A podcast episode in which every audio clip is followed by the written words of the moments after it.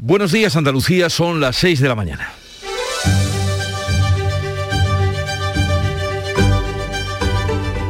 Despierta tu mente, descubre la realidad.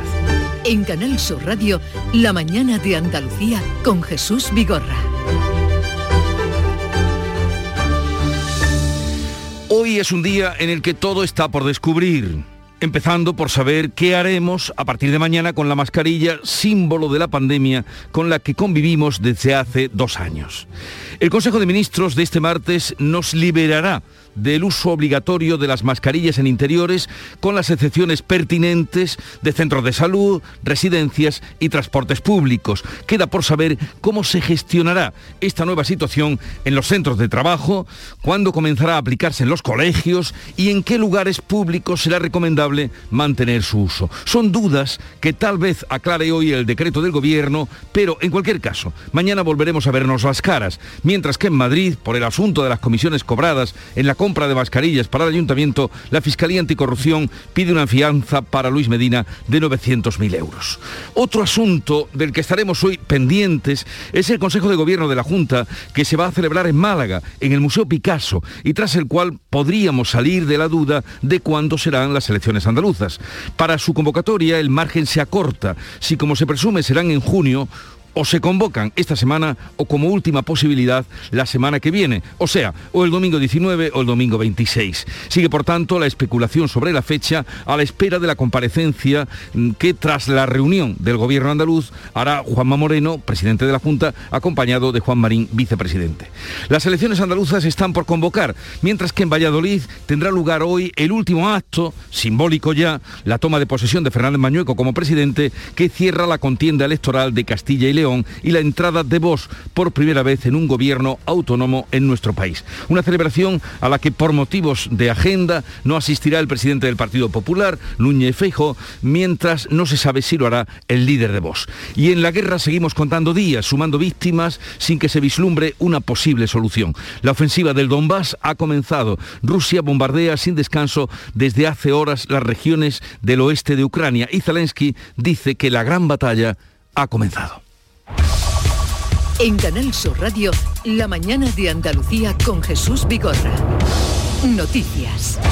¿Qué les vamos a contar como cada día con Carmen Rodríguez Garzón? Buenos días, Carmen. ¿Qué tal? Muy buenos días, Jesús. Y sepamos el tiempo para hoy. Hoy martes esperamos intervalos nubosos en Andalucía sin descartar chubascos en el interior que serán más probables e intensos en el tercio norte de la comunidad y también en las sierras a partir de la tarde cuando pueden ir acompañados de tormentas. Se esperan además brumas matinales en la mitad occidental sin descartar nieblas, el viento de componente oeste aumentando a fuerte en el litoral mediterráneo y en el estrecho con rachas muy fuertes en la costa almeriense. Y además, hoy descenso de los termómetros se va a notar sobre todo en las máximas del interior occidental. En Málaga se van a alcanzar este martes los 27 grados, 24 en Córdoba, Granada y Sevilla, 23 en Almería y Huelva y 21 de máxima hoy en Cádiz y Jaén.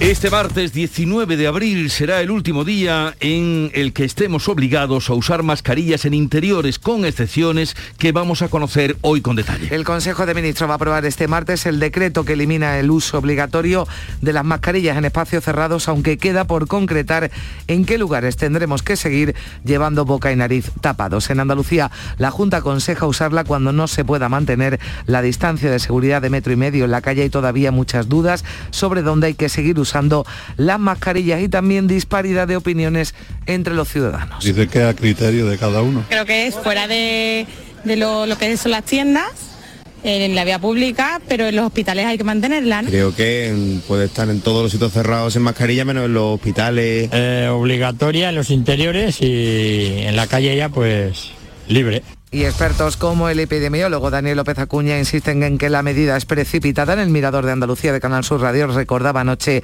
que la pandemia sigue existiendo, que debemos obrar con prudencia y advierte además de un repunte de casos tras la Semana Santa. Sin lugar a dudas vamos a tener repuntes al haber tenido una interacción tan intensa cuando el virus está todavía circulando. Si esto lo hubiésemos hecho con incidencias de 25 a 50, sería otra película pero hacerlo con incidencias cercanas a los 400, que incluso es mayor en algunos grupos de edad, pues es un riesgo real. Este martes vamos a conocer los nuevos datos de la pandemia, cifras que no se publican desde hace una semana, desde el pasado martes santo. Hace siete días la incidencia estaba en Andalucía en los 179 casos por cada 100.000 habitantes. Es de 435 en todo el país. Hoy el Consejo de Gobierno de la Junta se reúne en el Museo Picasso en Málaga y hay mucha expectación por la posibilidad de que el presidente Juanma Moreno desvele finalmente ya la fecha de las elecciones andaluzas. Sí, aunque este lunes Moreno aunque aún no tiene decidido si adelanta los comicios antes del verano. Ya solo habría posibilidad de convocar a los andaluces a las urnas o el 19 o el 26 de junio, porque para que fueran el 12, otra de las fechas que se manejaban, ya tendría que haber firmado el jefe del Ejecutivo la convocatoria electoral y la disolución del Parlamento. No hay ninguna decisión tomada todavía y y queda, ahora mismo estamos trabajando por Andalucía, que es lo que nos corresponde, nos toca y, y valorándolo todo siempre con serenidad y, con rigor. ¿Descarta usted mañana algún anuncio en ese consejo Nada, nada, nada. Por ahora no hay nada nuevo. El vicepresidente Juan Marín en Canal Sur Televisión insistía también en su postura. No es el momento para elecciones. Yo no entiendo por qué. ¿Qué necesidad hay? Los intereses de los partidos no tienen nada que ver con los intereses de los andaluces. Y los intereses de los andaluces en este momento es el de tener un empleo, seguir creciendo, recuperarse de la situación que han padecido. Claro, Ahora cortar eso, es lógico que los empresarios andaluces digan que no lo entienden. Vox le pide al presidente que no dilate más la decisión, mientras el líder del PSOE andaluz, Juan Espada, se emplaza Moreno a renunciar a pactar con los de Abascal y a dejar gobernar a los socialistas y en la lista más votada en las próximas elecciones autonómicas. Hoy tomará posesión como presidente de Castilla y León Alfonso Fernández Mañueco, precisamente tras el pacto alcanzado por Partido Popular y Vox en aquella comunidad. Sin la presencia del nuevo líder del PP, Alberto Núñez Feijó, que excusa su ausencia por la reunión que mantendrá hoy con los líderes de la patronal y los sindicatos, a los que va a presentar su propuesta fiscal que quiere enviar esta semana a Moncloa y que incluye una bajada de impuestos temporal y selectiva. El impuesto más injusto, el impuesto que realmente disminuye la capacidad adquisitiva de las rentas medias y bajas es la inflación y con un 10% de inflación, un presidente de gobierno que no baje los impuestos es que no tiene corazón. Pedro Sánchez no acepta esa bajada de impuestos, aunque admite que el impacto de la guerra de Ucrania ha sido mayor del esperado en la economía, por lo que el Ejecutivo revisará a la baja sus previsiones y lanzaba el presidente este mensaje al Partido Popular. Después de lo que estamos viendo, tanto en el Ayuntamiento de Madrid como en la Comunidad de Madrid, vinculado con las mascarillas, además de hacer una apelación a la dirección del Partido Popular Nacional, de que algo tendrán que decir y hacer en Madrid, no me resisto a decir que el impuesto más caro que pagan los ciudadanos es el de la corrupción. Después de la reanudación del tránsito marítimo, la apertura de las fronteras terrestres de Ceuta y Melilla con Marruecos está más cerca. Sí, lo confirmaba este lunes en Puente Genil, en Córdoba, el ministro del Interior, Fernando Grande Marlasca, que explicaba que los pasos fronterizos se van a abrir de forma gradual. Se está trabajando añadía de forma seria y coordinada, aunque se ha publicado que se abrirán al finalizar el Ramadán, Marlasca se limitaba a decir que será próximamente. Hay el equipo conjunto trabajando hispano-marroquí y próximamente se aperturarán de una forma gradual, como ya dijo el propio presidente del Gobierno y las autoridades marroquíes, y estamos trabajando de una forma seria, continuada y próximamente se aperturarán de esa forma gradual. Mientras Argelia advierte a España que tendrá que dar aclaraciones previas y francas antes del regreso de su embajadora a Madrid. La confianza bilateral, asegura Argelia, está gravemente dañada tras el apoyo del gobierno español al plan de autonomía marroquí para el Sáhara, un cambio que consideran sorprendente. Y en deportes, el Cádiz dio la sorpresa y qué sorpresa anoche en el Camp Nou al ganar a Barcelona por 0-1. Y así lo contábamos anoche en RAI. Se acabó, se, acabó, se acabó, se acabó, se acabó, se acabó. Enhorabuena.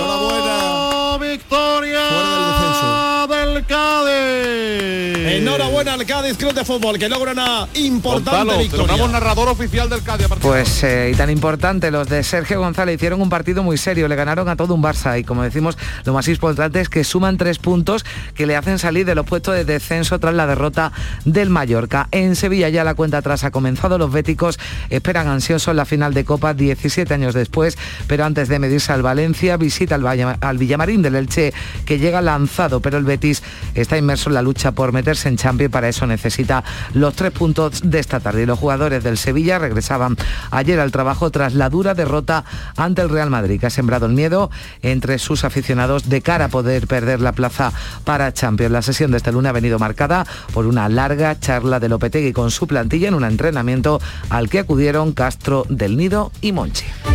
Pues así viene este día con las noticias que enseguida vamos a desarrollar con más detalle, pero antes conozcamos qué refleja la prensa de hoy. Javier Moreno ya la ha visto y revisado. Buenos días. ¿Qué tal? Muy buenos días. No nos olvidamos de la guerra, así lo recuerdan hoy las portadas de varios diarios en el mundo, en el país. El diario del grupo Prisa lleva además a portada una fotografía en este día 54 de la guerra en Europa, tumbas de fallecidos en la guerra con cruces y flores en un cementerio de Irpin cerca de la capital de Kiev. Es una foto tomada en el día de ayer y ese titular que hemos comentado, las declaraciones del presidente Zelensky, la batalla de Donbass ha comenzado apenas. Jesús, hay referencias en la prensa, casi ninguna en las portadas a la polémica que ayer destapaba el diario digital El Confidencial, las gestiones de Gerard Piqué y del presidente de la Federación de Rubiales para llevar la Supercopa de España a Arabia Saudí. Hoy sigue recordándonos el Confidencial o aportando información, dice que ambos trataron de recurrir incluso a Juan Carlos I,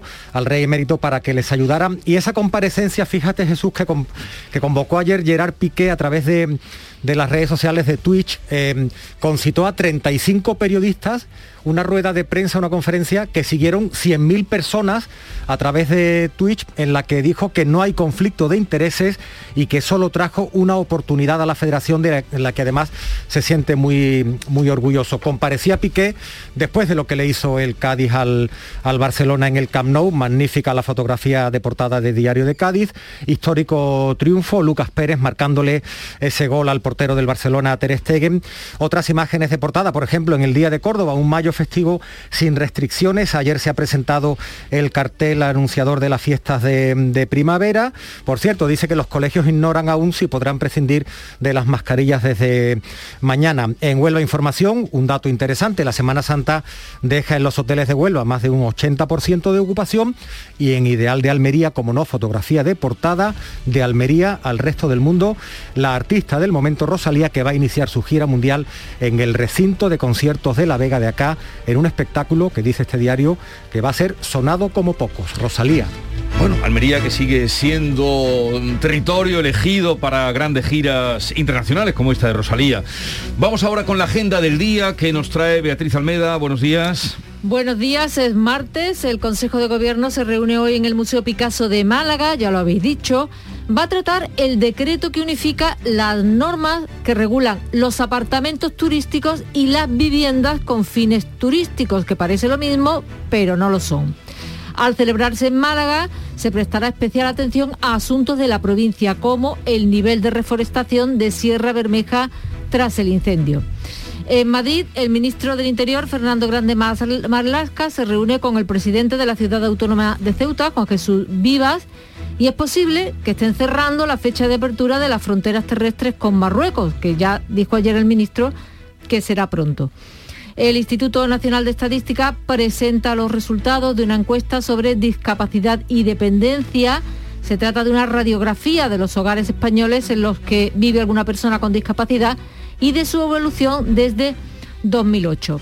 Fuera de nuestras fronteras, pendientes de la batalla del Donbass, Joe Biden hablará hoy por videoconferencia con los países aliados de la OTAN para discutir cómo hacer que Rusia rinda cuentas por los crímenes en Ucrania y el Consejo de Seguridad de Naciones Unidas se reúne una vez más en torno a la guerra. En el Reino Unido, el Parlamento se va a encargar de recordarle a Boris Johnson que el Partygate no se olvida. Hoy debatirán si el primer ministro mintió sobre las fiestas en Downing Street, en la residencia oficial, en tiempos de confinamiento. Pues ya ven, colean las fiestas de Johnson, de Boris Johnson, y vamos a ver qué fiestas la que han tenido esta mañana los eh, del Club de los Primeros, Charo Padilla, buenos días. Muy buenos días. Hoy es el Día Mundial de la Bicicleta. ¿Tú te acuerdas de tu Hoy es primera el Día bicicleta? Mundial de muchas cosas, sí. Bueno, pero yo he elegido ese día para mi club. Hace muy bien. Hay otro. Porque es- me venía es más- bien. Es más A esta saludable. hora- es más saludable A que esta las hora hay pocas bicicletas. Es verdad que cuando venimos hay pocas bicicletas, No, pero... el, caso es que yo le he Sí. preguntado a los oyentes si recuerdan su primera bicicleta. Sí. Pues no imagina la de historias que nos has contado de su primera bicicleta. Es que ahora una bicicleta la tienen los niños, pero ah, bueno, nada más que nacen. Pero entonces, nuestras edades, que ya tenemos una edad, cuando llegaba la bicicleta a casa era un espectáculo, Mm, era un sí, acontecimiento. acontecimiento, Bueno, ¿no? es que además, eh, vamos, bicicletas, esas sí que sabe que eran buenas, porque te dabas un golpecito ¿no? con, la, con la bicicleta, vaya la herida que te hacía, y los ruedines, porque las primeras, yo la Es primera verdad. venía con Sí. sus ruedines. Pues hemos estado nostálgicos hoy en el club de los He, he oído algún retazo, he oído Ay, muy con el bonita mundo la de bicicletas. historia, sí, muy bonita sí, la sí. historia, en fin.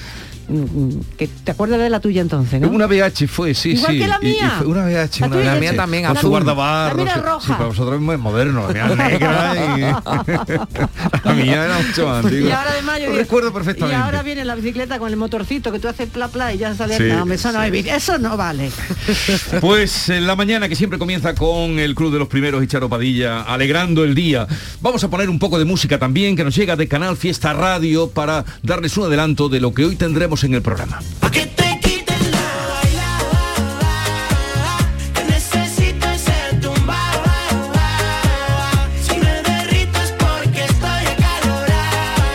Pues sí, Carmen, empezamos con el meneíto, ese es el título de esta canción. Bueno, está bien, ya está, Vamos a ¿por qué vernos. no? Es martes, venga, un meneito. De Neil Moliner y Yera, meneíto. Bueno, ya les venimos contando eh, el Consejo de Gobierno que se reúne eh, en Málaga. Hay que alabar el gusto de haber elegido el Museo Picasso. Allí Pues hemos sí. estado en alguna ocasión Sí, haciendo sí, programas, verdad, y además hemos coincidido. juntos, sí, hace coincidido. años, pero sí, sí, Hace años, pero es un sitio magnífico. Le alabamos el gusto. Y vamos a hablar con tal motivo, lo estamos haciendo por todos los sitios donde va el Consejo, con el alcalde de Málaga, Francisco de la Torre, hablaremos de ese asunto y algún otro también. Y luego hay dudas que hemos manifestado ya cuando hemos eh, contado que mañana nos quitaremos las mascarillas en interiores, pero con dudas y reservas que posiblemente se conozcan. Sobre todo el mundo del trabajo. Hablaremos de ese asunto con Eduardo González Bienma, es catedrático de Derecho del Trabajo, ha sido letrado del Tribunal Constitucional en España, o sea, una persona muy cualificada para que nos diga qué va a pasar eh, cuando o podremos quitarnos o qué pasará en, los, en las empresas y en los lugares de trabajo. Sí, porque también un lugar de trabajo, por ejemplo, es una tienda. Sí. Entonces, si los eh, dependientes, los trabajadores llevan la mascarilla, ¿qué pasa con los clientes? Vamos a preguntar. Vamos a preguntarle, claro. O en un bar, ¿no? Me dice. Víctor, pero sí, el bar ya está regulado porque en el bar ahora en los interiores, mientras uno está consumiendo, sí la puede tener eh, quitada, pero... Igual que se reserva Sí, el bueno, derecho de admisión, o en un sagrado. banco, en un banco, en cualquier Sí. establecimiento de cara al público, si los trabajadores tienen que llevarla, ¿qué pasa con los usuarios? Se lo preguntaremos a este especialista. A partir de las 10 ha elegido el Día Mundial, que tiene muchos apareados, eh, Charo en la bicicleta, y nosotros hemos elegido el Día Mundial de la cefalea, eh, el dolor de cabeza que dicen es eh, la, la mayoría de las consultas siempre empiezan por doctor me duele la cabeza. Vamos a tratar ese asunto. Luego el mundo de la cultura con eh, Carmen Camacho y Alfredo Valenzuela, nuestros guiris tan esperados y tan queridos de los martes. Y hoy recibimos la visita de Santiago Posteguillo, que ha comenzado su obra total, ya saben que es el, el que mejor cuenta las historias de Roma en España, eh, Santiago Posteguillo con su trilogía de Cipión, de Trajano. Y ahora ha comenzado con un libro, con su primer libro sobre la eh, historia completa de César. Van a ser cinco libros.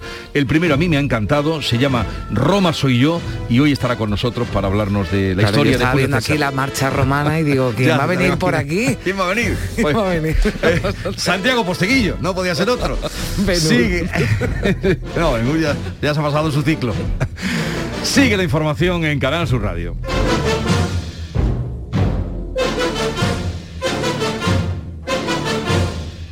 La mañana de Andalucía. En Vitaldent, este mes, 15% de descuento en tu tratamiento dental. Porque sabemos que tu sonrisa no tiene precio. ¿Cuál?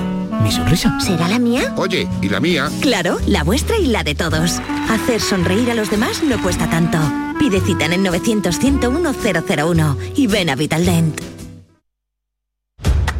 Un corazón fuerte es capaz de mover el mundo. Por eso queremos reconocer con el distintivo Corazón Andaluz a todos los productos, personas y empresas que ponen a Andalucía en marcha. Cuando veas un distintivo Corazón Andaluz, sabrás que ahí hay excelencia y que se consigue desde Andalucía con amor. Donde late Andalucía, corazón andaluz. Junta de Andalucía. La mañana de Andalucía con Carmen Rodríguez Garzón. Canal Sur Radio. Son las 6 y 19 minutos. El Consejo de Ministros lo venimos contando aprueba hoy el Real Decreto por el que la mascarilla dejará de ser obligatoria en interiores a partir de mañana miércoles, aunque habrá excepciones. Se desconocen oficialmente los sitios concretos en los que ese uso seguirá siendo obligatorio, aunque si nos atenemos al último informe de la ponencia de alertas, eh, deben llevar mascarilla los trabajadores y visitantes de centros asistenciales, también personas ingresadas cuando estén en espacios compartidos fuera de su habitación o en centros sociosanitarios, es decir, en residencias. También estaremos obligados a llevar la mascarilla en el transporte público. El presidente del Gobierno ha dicho que la norma por la que se va a levantar la prohibición de llevar las mascarillas en interiores será de sentido común. Se ha mostrado además convencido de que mucha gente continuará llevándola como elemento de protección. Lo aseguraba en una entrevista en Antena 3, donde ha añadido que es lógico que siga siendo obligatoria en hospitales, en el transporte y que sean las empresas las que deciden si debe usarse en los centros de trabajo. La alta vacunación y los niveles de hospitalización, ahora por debajo del 4%, permiten tomar la decisión de levantar la prohibición de usar las mascarillas en interiores. Con niveles de hospitalización y de UCIs de menos de un 4%, creo que en efecto nos permite eh, tomar la decisión avalada por las comunidades autónomas, avalada también por la comunidad científica, de pasar a recomendar y no a que sea obligatoria el uso de la mascarilla de manera, eh, digamos, generalizada en los interiores. Pues abandonamos ya mañana la mascarilla en interiores con esas excepciones que vamos a conocer hoy con detalle, aunque la Junta aconseja usarla cuando no se pueda mantener la distancia de seguridad de metro y medio. En el trabajo, los servicios de prevención de cada empresa o institución tienen competencias para decidir las medidas preventivas adecuadas para proteger la salud de los trabajadores. Y la viceconsejera de Salud, Catalina García, recuerda que en centros sanitarios, residencias y transportes la mascarilla seguirá siendo obligatoria. Seguirá siendo obligatorio en centros sanitarios, en centros sociosanitarios, en transportes públicos. También puede haber una valoración por parte de cada empresa, también lo adelantó eso la ministra, tenemos que ver, ver cómo se redacta eso en el boletín oficial del Estado, pero sí es verdad que eh, donde no se pueda mantener distancia de seguridad en interior, nosotros recomendaremos el uso de la mascarilla. Mascarillas que desaparecen también en los eh, colegios. La Consejería de Educación está preparando, se está preparando, comenzará en los más pequeños esa retirada de mascarillas con los más pequeños una vez que se conozca con detalle el decreto del Consejo de Ministros. El consejero de Educación, Manuel Alejandro Cardenete, explicaba aquí en Canal Sur Radio que los expertos los recomiendan la retirada de la mascarilla por los efectos psicológicos que está suponiendo después de dos años de pandemia. Vamos a ir paulatinamente y progresivamente retirando las mascarillas desde los niños más pequeños hacia arriba. De hecho, la Sociedad Pediátrica Española está recomendando ya también ese tema, porque el nivel, a nivel sanitario los niños se han visto incluso con vacunas, que es relativamente leve todo lo que ocurra, y a nivel psicológico el uso de la mascarilla está generando ciertos problemas, digamos, de trastornos que son deseables que se eviten. Pues será una decisión que conozcamos con detalle tras el Consejo de Ministros de este martes. También es martes, hay Consejo de Gobierno de la Junta. Hoy en el Museo Picasso de Málaga está previsto que tras la reunión del Ejecutivo comparezcan el presidente Juanma Moreno y el vicepresidente Juan Marín. Hay mucha expectación por si el presidente anuncia ya la fecha de las elecciones, aunque si finalmente se adelantara la cita con las urnas a junio, ya solo podría ser 19 o 26. Queda descartado el domingo 12 porque según marca la ley electoral, para que las elecciones sean un domingo, el presidente tiene que firmar el decreto de disolución y convocatoria un lunes y que este se publique en el Boja al día siguiente. Así que si Moreno decide convocar en junio, tendrá dos opciones, firmar el decreto el próximo lunes para que sean el 19 o como máximo el lunes 2 de mayo para que se publique el Boja en el día siguiente y los andaluces vayan a votar el 26 de junio. Moreno, que agota ya las dos semanas que se dio para la reflexión, pero que de momento guarda silencio sobre la fecha de las elecciones, sin hablar concretamente de esa cita electoral. Este lunes, durante su intervención en la inauguración del campus de programación 42 Málaga, que organiza la Fundación Telefónica Moreno, dice que tomará las decisiones que tenga que tomar para que Andalucía afronte con éxito la crisis y la recuperación. La situación, decía Moreno, requiere de mucha audacia y acierto por parte de todos. La situación requiere de mucho acierto y requiere de mucha audacia por parte de todo. y sepan que mi compromiso como presidente del Gobierno de Andalucía en esta materia es firme. Tenemos la determinación de tomar todas las decisiones que tengamos que tomar para que Andalucía afronte con éxito la crisis y la recuperación. Desde la oposición apremian a que se defina cuanto antes la fecha electoral, lo hacía el portavoz de Vox, Manuel Gavira, que critica que Juanma Moreno busque solo el rédito electoral. Que Andalucía necesita un gobierno fuerte y necesita un gobierno estable. En las últimas horas, con toda sinceridad, hemos visto lo patético que es escuchar a un presidente decir que le tiene que meditar. Lo único que tiene que meditar Moreno Bonilla debajo de un paso es lo mejor para los andaluces. Y Andalucía necesita un gobierno fuerte y su gobierno no lo es. Desde Unidas Podemos, Tony, Val- Tony Valero acusa a Moreno de tensionar con este debate, aunque confía en que habrá una candidatura amplia de izquierda, sea cual sea la fecha elegida. El problema es que el, el señor Moreno Bonilla esté imprimiendo unos ritmos electorales al servicio de sus intereses particulares. Eh, creemos que vamos a llegar sobradamente preparados si hay un adelanto electoral, aunque fuese incluso en días próximos, para tener esa propuesta de candidatura de unidad y amplia. Y ha dicho el líder del PSOE, Juan Espada, el líder del PSOE andaluz, ha lamentado que está sonando ya, decía un poco a sainete la incertidumbre en torno a la fecha electoral y pide seriedad al presidente. A las 12 del mediodía está previsto que tome posesión al frente de la Junta de Castilla y León el popular Alfonso Fernández Mañueco, que va a liderar el primer gobierno de coalición con Vox. A la ceremonia asiste la presidenta madrileña Díaz Ayuso y también la número 2 del PP, Cuca Gamarra, pero no lo hace Núñez Fejo, que alega problemas de agenda. Hoy tiene previsto reunirse con los agentes sociales, le va a presentar su propuesta de bajada de impuestos y contención de la escalada de precios. Asegura que su ausen- ausencia, dice Feijó, nada tiene que ver con su apoyo a Mañueco. No tenga usted ninguna duda mi apoyo incondicional al presidente Mañueco, por muchas razones. Y hay una fundamental, porque ha ganado limpiamente las elecciones. Y para mí hay dos tipos de políticos, los que ganan las elecciones y los que la pierden. Y el señor Mañueco ha ganado las elecciones. Y por tanto, el apoyo incondicional al señor Mañueco, esté o no esté, en su toma de posesión, nada tiene que ver. Bueno, quitan importancia desde Vox a que Feijó no acuda, dicen que no es el momento de hacerse los ofendiditos. Para la presidenta del PSOE, Cristina Narbona, la ausencia de Feijó se debe a su rechazo al pacto con Vox. Y ese es un paso del que sin ninguna duda Feijó debe de estarse avergonzando en este momento, porque si no estaría al lado del señor Mañueco el día de su toma de posesión como es eh, normal. Al mismo tiempo, Pedro Sánchez afirmaba en esa entrevista en Antena 3 Televisión que la tendencia de las encuestas marcan dos opciones de gobierno, una de PP con Vox y otra del PSOE con el espacio que lidera Yolanda Díaz, aunque por dos veces se evitaba mencionar a Unidas Podemos. Desde el Partido Morado, Isa Serra no ve intencionalidad alguna en las palabras del presidente por no aludir a su socio de gobierno. No, para nada. Eh, Yolanda Díaz, como saben, es nuestra candidata y en ese sentido nos parece absolutamente normal esa referencia.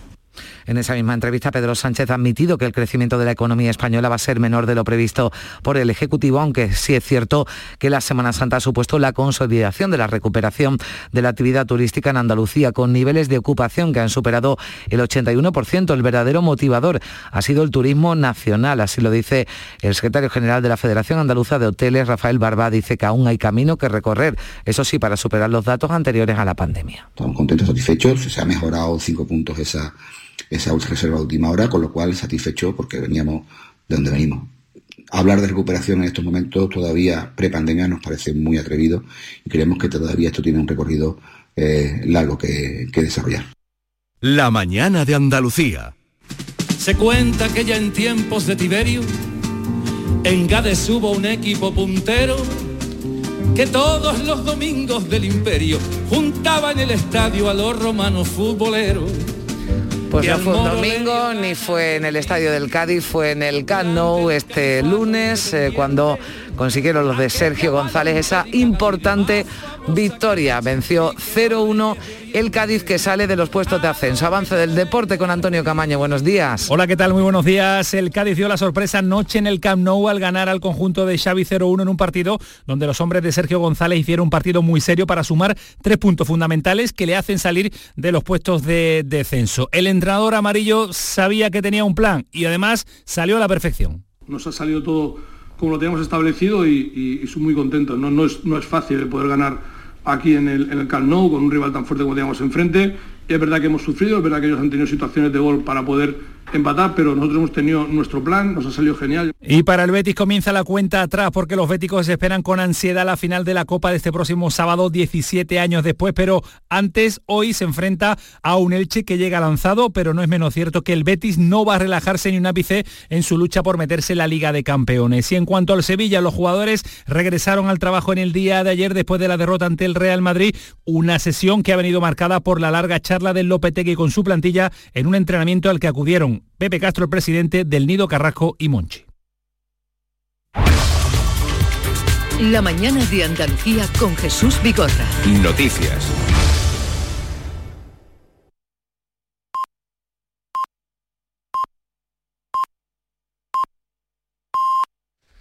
Andalucía son las seis y media de la mañana.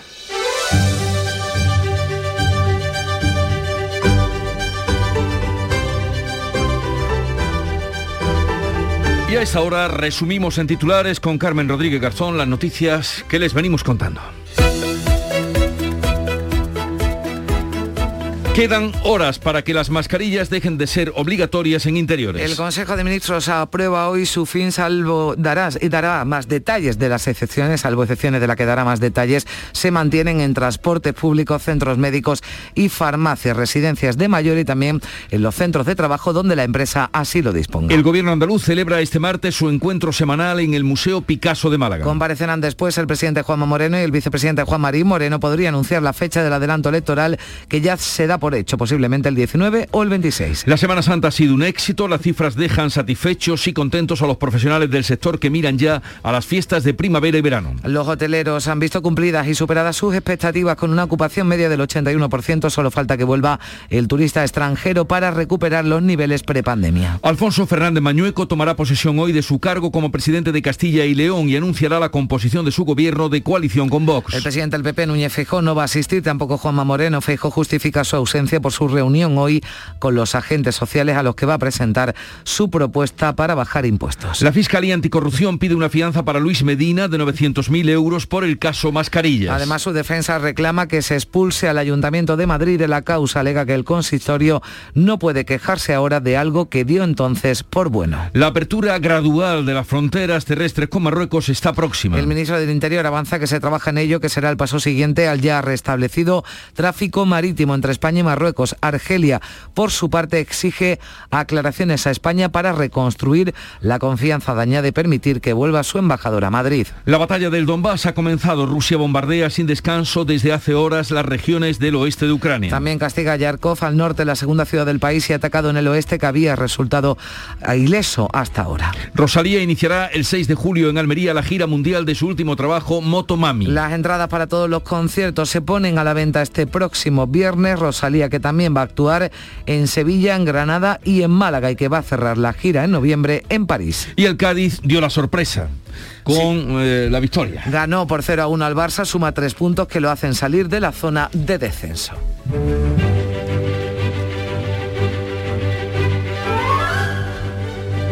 El Santoral nos lleva hoy a San Expedito, que, que no, en fin, teníamos la vía Expedita, pero eh, está San Expedito, que era un militar romano que vivía a principios del siglo IV, comandante de una legión romana en la época del emperador Diocleciano, que era el malísimo con los cristianos, de las grandes persecuciones. Sí, sí, que nos ha salido ya en muchas historias durante y, la temporada. Y sí. cuenta la leyenda que en el momento de su conversión, tocado por la gracia, resuelve a cambiar su vida y convertirse al cristianismo y ya eh, se sabe lo que le espera cuando un militar como era él decide eh, pues abrazar la fe, ¿no? San Expedito pues, Pues, eh, acabaron con él. San Expedito tiene eh, bastante devoción en Sevilla. ¿Ah, sí? Jesús. Sí. Sí, vamos, tengo, bueno, por, por familia y demás, y dice, bueno, ¿Tienes a San? Judas y voy a San Judas y a San A San Expedito. Yo no me sabía muy bien la historia, pero llevo escuchando San Expedito durante mucho tiempo y, y sé que hay muchísima gente que Eh, es devota de San Expedito. Ea, pues hoy es su día. Y tal día como hoy, hace, fíjate cómo ha cambiado eh, y realmente no es tanto tiempo. 1924 se fundaba tal día como hoy la compañía telefónica en España que ayer inauguraba y como les contábamos en Mm. Málaga, esa universidad ahora 42, Málaga 42, en la que se accede sin ningún tipo de estudios.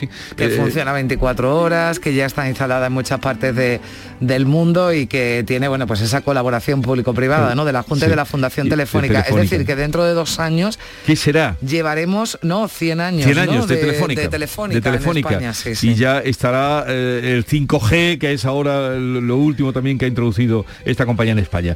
Bueno, y tal día como hoy, previo a la inauguración de la Expo, que mañana lo recordaremos, tal día como hoy, hace 30 años, los Reyes de España presidieron en la localidad granadina de Santa Fe los actos del quinto centenario de la firma de las capitulaciones. Eh, fue el día anterior, luego se vinieron para Sevilla y ya mañana, lo de mañana ya se lo contaremos Mañana, mañana. ya, sí, ¿no? Ya 30 llegará. El 20 años. de abril yo creo que tenemos claro cuál es la efeméride, ¿no? 30 Teniendo años. a, a Víctor por ahí. Y la cita del día, aprendamos a esperar siempre sin esperanza, es el secreto del heroísmo. Esto escribió y pensaba Maurice eh, Metterlin, el gran poeta belga, premio Nobel de Literatura en 1911, y un poco que se alía con el filósofo francés Comte Ponteville en La felicidad de la desesperanza que él cultiva. Aprendamos a esperar siempre sin esperanza, es el secreto del heroísmo. Vamos ahora a la segunda entrega de la prensa. Javier Moreno de nuevo, cuéntanos. ¿Qué tal? Saludos de nuevo. Yo no sé si falta de esperanza, mucha incertidumbre es lo que vemos hoy en algunas portadas, en algunos titulares, Jesús Carmen. Por ejemplo, esto que dice el diario El País, las empresas indecisas ante el fin del uso de la mascarilla no saben qué hacer. El decreto permite a las compañías decidir sobre su obligatoriedad. Y esperanza o desesperanza decías porque la guerra continúa en la portada del País que hace Recordamos un conteo cada día, estamos ya en el día 54 de la guerra en Europa, la batalla de Donbass ha comenzado, esas palabras, ese titular va entrecomillado, son unas declaraciones del presidente de Ucrania, Volodymyr Zelensky. Además leemos en el país que los cuatro últimos presidentes catalanes fueron espiados con Pegasus. En el diario El Mundo, la Unión Europea, esto va también entrecomillado, la Unión Europea costea la guerra que Putin librará contra ella. Es un suicidio, esto lo dice quien fue primera ministra de Ucrania, Yulia Timoshenko. En diario ABC, el Consejo de Estado censura la Ley de Seguridad Nacional, advierte que no puede eliminarse el derecho a la indemnización cuando se fuerce a los ciudadanos a prestar servicios. En la prensa de Andalucía, comenzamos por, por Málaga hoy y los rescoldos de lo que ha sido algunas polémicas en Semana Santa. La agrupación reconoce problemas de movilidad en el recorrido oficial. El alcalde de la Torre anuncia grupos de trabajo para buscar mejoras para el próximo año. Y recuerda, sin embargo, que las tribunas, hemos visto algún, algún vídeo en las redes sociales con un conocido humorista quejándose de lo lejos que estaban las personas que querían ver las procesiones, dice que las tribunas solo afectan a un 20% del espacio procesional. En fin, un asunto que en cualquier caso se va a analizar. En Ideal de Granada, Galicia trabaja ya para solicitar la agencia de inteligencia artificial que pretende Granada. La Junta confirma que ha iniciado el proceso, mientras que el Ayuntamiento Granadino y la Universidad de Granada convocan un grupo de trabajo el próximo lunes para confeccionar esa mm, candidatura. En el Día de Córdoba también un poquito de incertidumbre. Los colegios ignoran aún si podrán prescindir de las mascarillas desde mañana. En Huelva Información, un dato de la Semana Santa que deja en los hoteles de la provincia más de un 80% de ocupación. Ya hemos comentado hace un ratito en la portada de Ideal de Almería que la artista del momento Rosalía va a iniciar su gira mundial en el recinto de conciertos de La Vega de acá, en un espectáculo que dice va a ser sonado como pocos. Un titular más en Ideal de Jaén, el hospital privado de Jaén tendrá 50 camas, 28 consultas y 4 quirófanos. Y para final, He dejado la portada del diario de Cádiz, además de ese histórico triunfo ayer ante el Barcelona. Lleva este diario del Grupo Yoli, Jesús Carmen, varios días publicando informaciones sobre lo que puede ser el verano en las playas, Sí. porque la, la normativa que ha aprobado el gobierno está en manos de los ayuntamientos. Dice que puede haber multas de 750 euros por tirar colillas. La lucha contra los fumadores en la playa paso a paso. Puede prohibir o puede limitar. Y recuerda también Diario de Cádiz, he visto una información de hace unos días, se prohíbe liberar globos de forma intencionada. ¿Por qué? Porque los globos caen enteros al agua y luego contaminan las tortugas, los peces, en fin. Todavía no se ha aprobado la normativa, pero va a dar mucho que hablar de aquí al verano, si se podrá o no fumar en las playas de, de Cádiz. Y se permite el nudismo. por supuesto. eso, ya... eso ya lo veníamos contando, cómo cambiaba, así que todo muy sano. Novedades. 6.39 eh, minutos, eh, sigue la información, sigan informados en Canal Sur Radio. Chano, ¿nos disfrazamos de factura de la luz para asustar al personal? ¡Tequilla! Con Hogar Solar ahorras tanto que eso ya no da yuyu. ¿Hogar Solar? Claro, no como mi cuñado Alfonso que riega todos los días una lámpara creyendo que le va a crecer una planta fotovoltaica. Hogar Solar, la luz que te ayuda a ahorrar. Ahora mismito voy a ponerme yo la plaquita. Un corazón fuerte es capaz de mover el mundo. Por eso queremos reconocer con el distintivo Corazón Andaluz a todos los productos, personas y empresas que ponen a Andalucía en marcha. Cuando veas un distintivo Corazón Andaluz, sabrás que ahí hay excelencia y que se consigue desde Andalucía con amor. Donde late Andalucía, Corazón Andaluz. Junta de Andalucía. La mañana de Andalucía con Carmen Rodríguez Garzón. Canal Sur Radio. Son las 7 menos 20 minutos. El presidente de la Junta, Juanma Moreno, ha anunciado este lunes que en los próximos días se va a licitar el contrato Red Vuela con el que se va a dar cobertura wifi, cobertura internet a todos los ciudadanos a través de las 10.500 sedes que tiene la Administración Autonómica, desde hospitales, colegios u oficinas. Cada edificio de la Junta de Andalucía, me da igual que sea una oficina, un hospital, un centro educativo, cada va a tener wifi abierto para que todos los ciudadanos en todos los municipios tengan una red abierta wifi para poder trabajar, para poder competir, para poder mejorar. Moreno lo decía en la inauguración del campus de programación 42 Málaga, donde ha incidido la revolución tecnológica que se está produciendo en Andalucía y para ello también aseguraba el presidente está ya casi listo el plan de captación y retención del talento digital. Hoy martes ha subido, sube el precio de la luz cerca de un 9% con respecto al día de ayer y se sitúa en los 112 euros el megavatio hora, es su tercer precio más bajo en lo que va de año. Tal día como hoy, en 2021 costaba 80 euros. Por franjas horarias el precio máximo se va a registrar entre las 8 y las 9 con 170 euros mínimo será de 55 entre las 5 y las 6 de la tarde. Y los años marcados por las bajadas de tipos y por intereses negativos en las hipotecas parece llegar a su fin.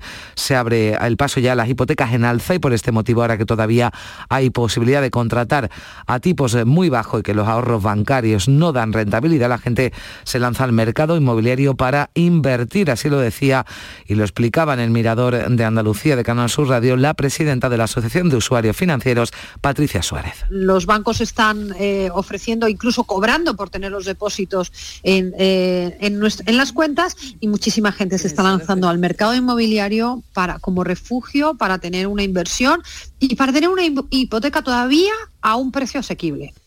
Y hablamos de sanidad, paso importante el que se ha dado en Jaén para que pueda empezar a ejecutarse la ciudad sanitaria en 2024. La subcomisión provincial daba este lunes su visto bueno para analizar la situación hidrológica del centro y evitar futuras inundaciones, ya que se va a construir en la zona de las lagunillas, un terreno con mucha agua subterránea. Y la Consejería de Educación prepara la aplicación en Andalucía de la LOLOE con el objetivo primordial de evitar que los alumnos con suspenso pasen de curso de forma generalizada la Junta tiene algún margen para poner límites y va a aprovecharlo también para incrementar el número de horas en asignaturas como matemáticas, lengua y filosofía. Lo explicaba en estos micrófonos Manuel Alejandro Cardenete, el consejero de Educación. ¿Qué margen tenemos nosotros? Pues el margen que tenemos nosotros es impedir que nadie pueda pasar de una forma normal si al menos no tiene el 60% de las asignaturas troncales y el 50% de las obligatorias pasadas para poder pasar de curso, es decir, no, se puede pasar con todo suspenso, no tiene ningún sentido. Entonces, la normativa nos permite un cierto margen de mínimo que vamos a implementar porque lo que queremos es precisamente esa cultura del esfuerzo. Y la apertura de las fronteras terrestres de Ceuta y Melilla con Marruecos está más cercana. El ministro del Interior, Fernando Grande Marlasca, ha dicho en Puente Genil, en Córdoba, que próximamente se abrirán de una forma gradual después de que se hubiera producido un pequeño desencuentro que se da ya por finalizado. Hay el equipo conjunto trabajando hispano-marroquí y próximamente se aperturarán de una forma gradual, como ya dijo el propio presidente del Gobierno y las autoridades marroquíes, y estamos trabajando de una forma seria, continuada, y próximamente se aperturarán de esa forma gradual. Argelia, entre tanto, advierte de que España tendrá que dar aclaraciones previas y francas antes del regreso de su embajador a Madrid. El enviado especial del gobierno argelino para el Sáhara Occidental, Amar Belani, dice que la confianza bilateral está gravemente dañada tras el apoyo del gobierno de Sánchez al plan de autonomía marroquí para el Sáhara, un cambio que consideran sorprendente. Belani responde así al propio Sánchez, que este lunes manifestaba su esperanza en el pronto regreso del representante diplomático argelino a Madrid, unas palabras que el gobierno de Argel califica de ligeras y desconcertantes. Ya saben que los ferries que operan en las líneas de Algeciras, Tarifa y Almería con puertos marroquíes pueden embarcar vehículos particulares tras dos años de pandemia. Las pérdidas por el cierre de los puertos andaluces con Marruecos superan los 200 millones de euros. Y también en la jornada de este lunes fueron interceptadas varias pateras en el estrecho. Se rescataba un total de 14 inmigrantes, entre ellos seis menores que viajaban a bordo de cuatro embarcaciones eh, por el estrecho con rumbo a la costa gaditana. Una de las pateras pidió ayuda informando de su posición a 17 kilómetros al norte de Tánger. La salvamar Arturus acudió hacia la zona y auxilió a sus cuatro tripulantes. Fue entonces cuando avistó a otras eh, pateras. También Marítimo y la Guardia Civil trasladaban anoche al puerto de Motril a 10 magrebíes localizados cuando navegaban en un pequeño pesquero cerca de la costa granadina. Y Rusia ha iniciado ya la ofensiva final para hacerse con la región del Donbass. Lo confirmaba esta noche el presidente ucraniano Volodymyr Zelensky.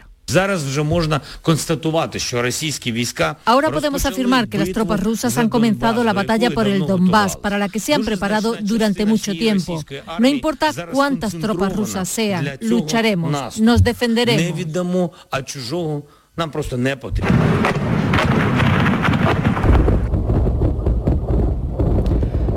Es el sonido esta noche en Mariupol. Los bombardeos se centran en el último reducto que resiste a una fábrica de acero donde se han refugiado cientos de civiles. El líder de un grupo paramilitar ucraniano, Denis Prokopenko, ha pedido hace unas horas a la comunidad internacional un corredor humanitario para evacuar a estos civiles. En estos momentos hay cientos de civiles en la planta de Azovstal, entre ellos niños, mujeres, ancianos, familias. Llamo a los políticos del mundo civilizado, organicen un corredor para evacuar de inmediato a los civiles, los heridos y los cuerpos de los soldados muertos que deben ser enterrados con honores. Rusia muestra músculo, Vladimir Putin se jacta de que las sanciones está, están haciendo más daños a quienes las imponen que a ellos. Eh, según el presidente ruso, su país resiste la presión, la situación se está estabilizando y el tipo de cambio del rublo ha vuelto a los niveles de la primera quincena de febrero. Como estamos contando, Rusia incrementa los ataques en varias ciudades de Ucrania mientras Zelensky vuelve a pedir armas para soportar el asedio, armas que seguirá enviando España a Ucrania, lo confirmaba la ministra de Defensa, Margarita Robles. Dentro de las disponibilidades y las capacidades, eh, España va a seguir enviando armas defensivas, armas que lo que hacen es mm, que la gente pueda ejercitar el derecho a la legítima defensa. Hasta el momento son ya 12 los aviones que hemos em, enviado con cientos y cientos de toneladas, eh, con armamento defensivo y también con material humanitario. Son las 6 y 47 minutos. En Canal Sur Radio, por tu salud, responde siempre a tus dudas. Hoy en el programa El orgasmo. ¿Pero qué es el orgasmo? ¿Por qué se produce? ¿Y por qué otras veces no se produce? ¿Y en qué se diferencia el masculino y el femenino? Hoy el doctor Natalio Cruz responde todas tus dudas y preguntas en directo. Envíanos tus consultas desde ya en una nota de voz al 616-135-135. 616-135-135. Por tu salud. De lunes a viernes, desde las 6 de la tarde, con Enrique Jesús Moreno. Súmate a Canal Sur Radio, la radio de Andalucía. Hola, soy Barturo Valls. ¿Cómo? ¿Barturo Valls? Sí, porque soy Arturo en el bar. y hoy soy tu camarero. Pues ponme un colacao. Y en vaso grande. Como quieras, figura, que aquí cada uno lo pide a su manera. Marchando tu colacao. La mañana de Andalucía con Carmen Rodríguez Garzón. Canal Sur Radio. Pues se ha acabado la Semana Santa y comienza la penitencia para los alérgicos. Los especialistas aconsejan que comiencen cuanto antes los tratamientos, ya que en 15 días los niveles de concentración del polen serán altos. Tratamientos preventivos que deberían comenzar esta misma semana según los alergólogos. La lluvia de estos últimos días y la subida de temperaturas han provocado una auténtica explosión de la primavera y han adelantado la floración de algunas especies como la gramínea. El olivo va a seguir su marcha, mayo será como siempre el mes de riesgo y la gramínea puede ser que empiecen a subir un poquito con la subida de la temperatura, pero tenemos que tener en cuenta que la semana que viene vuelven a bajar la temperatura y vuelven incluso a aparecer lluvia. Lo ideal sería que los enfermos que ya saben que son alérgicos, que empiecen su tratamiento preventivo. Ahora ya que ha acabado la, la Semana Santa, ya nos hemos divertido, pues vamos a empezar también a prevenir pues, lo que podría ser la penuria de la alergia durante la época del mes de mayo. Pero mírate. No pienses más, nada que pensar. Rosalía abre en Almería su gira mundial con su último trabajo, Motomami. El concierto va a tener lugar el 6 de julio en el recinto ferial de la capital almeriense. La artista catalana también va a actuar en Granada, en Málaga y en Sevilla. El 9 de julio estará en la capital hispalense, el 12 en Granada y el 14 en Málaga, como decimos, con su nuevo trabajo, Motomami, con su gira mundial que va a comenzar en Almería. Ahora lo que comienza en Canal Sur Radio y en RAI, llegados a este punto, 7 menos 10, es la información local. En la mañana de Andalucía de Canal Sur Radio, las noticias de Sevilla. Con Pilar González. Hola, buenos días. Hemos tenido el primer incendio forestal de esta temporada que ha coincidido además con el aumento de las temperaturas. Ah, Se ha producido en Alanís, en la sierra. Hoy tenemos el cielo despejado salvo nubes bajas o brumas matinales, aumentando por la tarde a nuboso sin descartar algún chubasco en las sierras. El viento del oeste flojo pero aumenta por la tarde. Las temperaturas bajan, la máxima prevista es de 22 grados en Lebrija y Morón, 24 en Sevilla y 25 en Écija. A esta hora 14 grados en la capital.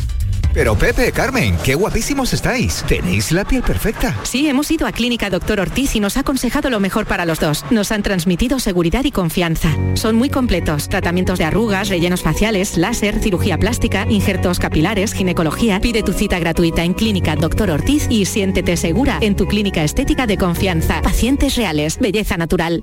La actualidad de la mañana en Sevilla, con las noticias que más te interesan, las tienes siempre en Canal Sur Mediodía, Sevilla.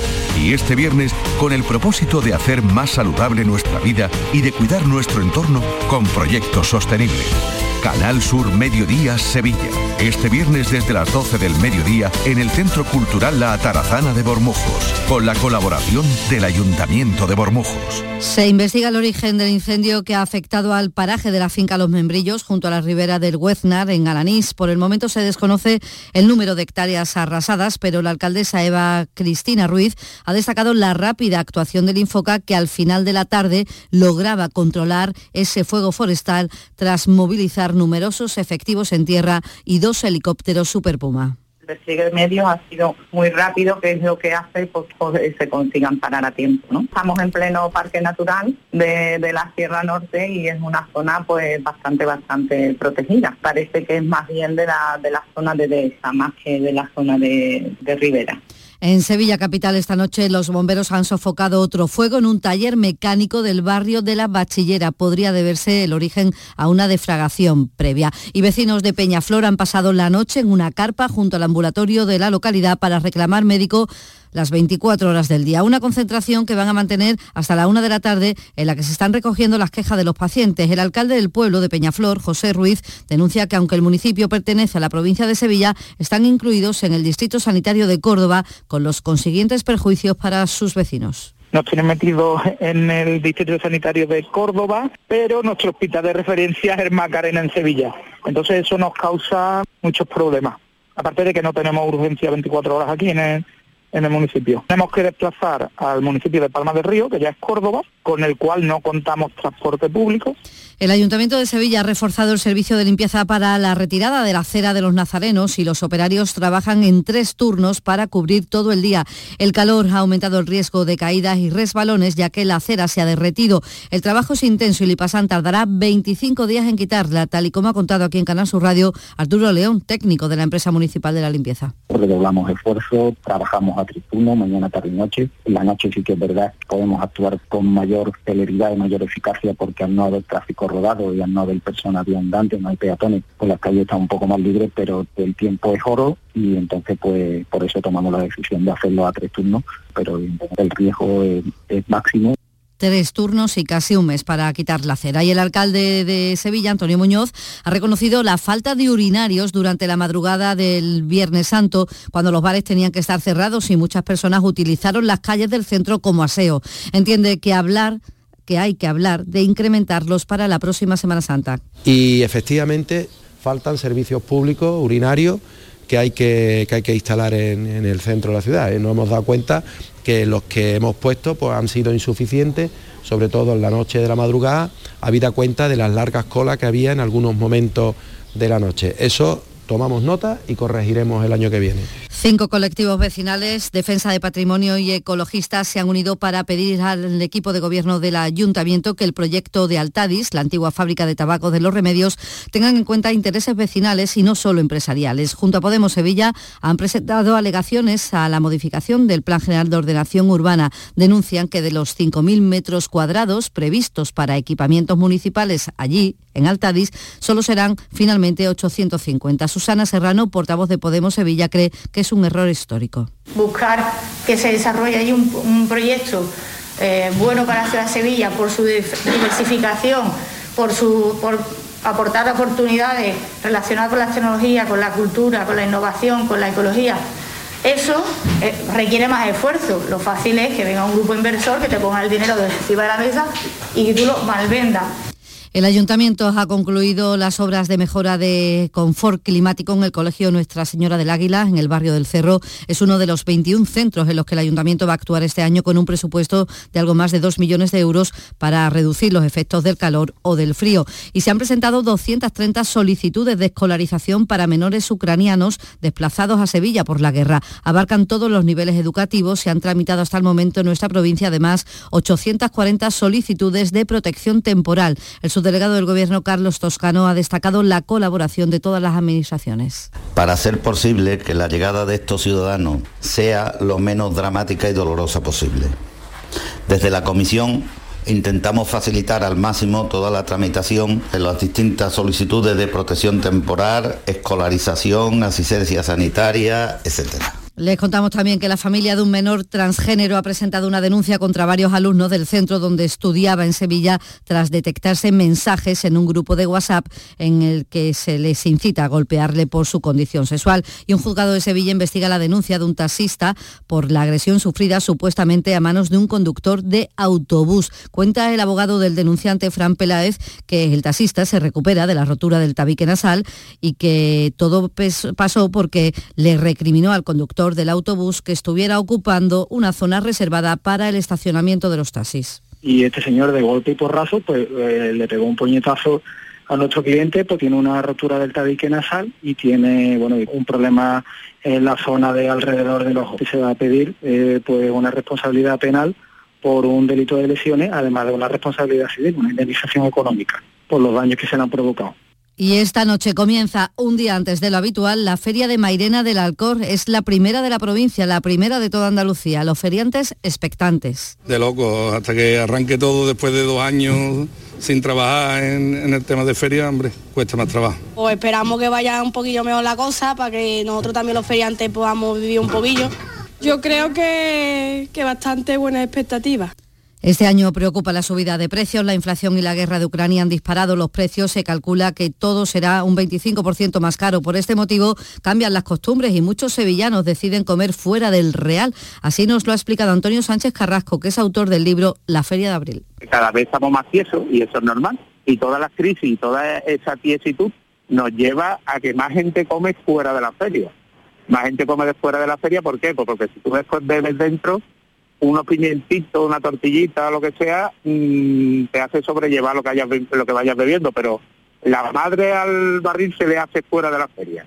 Premios Carrusel Taurino 2021. Canal Sur y la Fundación Cajasol conceden estas distinciones a Álvaro Domecq, Premio Carrusel de Honor. José Antonio Morante Camacho, Morante de la Puebla, Premio Carrusel Taurino. El director general de la Radio Televisión de Andalucía, Juan de Mellado, y el presidente de la Fundación Cajasol, Antonio Pulido, entregarán los galardones en el Teatro de la Fundación Cajasol de Sevilla este miércoles 20 de abril a la una de la tarde. Síguenos en directo en RAI, Radio Andalucía Información, con el patrocinio de la Fundación Cajasol. Toda la actualidad del deporte sevillano la tienes de lunes a jueves a partir de la una de la tarde en la gran jugada de Canal Sur Radio en Sevilla. Y hoy te llegan desde el Centro Comercial Sostenible y Ecológico Lago, donde conoceremos la última hora de nuestros clubes y equipos y cómo prepara el Real Betis la final de la Copa del Rey del próximo sábado. Siente y disfruta tus colores con la jugada de Canal Sur Radio en Sevilla, con el patrocinio de Centro Comercial Lago y Hogar Solar. Antonio Camaño, adelante. Hola, ¿qué tal? Buenos días. Ha comenzado la cuenta atrás para el aficionado verde y blanco. Se espera ansioso la final de la Copa del Rey 17 años después, pero antes de medirse al Valencia llega la Liga porque los hombres de Pellegrini les visita esta tarde noche un Elche que llega lanzado después de vencer 3-0 este pasado fin de semana. No es menos cierto que el Betis no puede relajarse en Liga si quiere seguir compitiendo por un puesto en la Liga de Campeones. Y mientras tanto los jugadores del Sevilla regresaron al trabajo en el día de ayer después de la derrota ante el Real Madrid, una sesión marcada por la larga charla de Julen Lopetegui con su plantilla en un entrenamiento al que acudieron Pepe Castro, Del Nido Carrasco y Monche. 14 grados en Sevilla.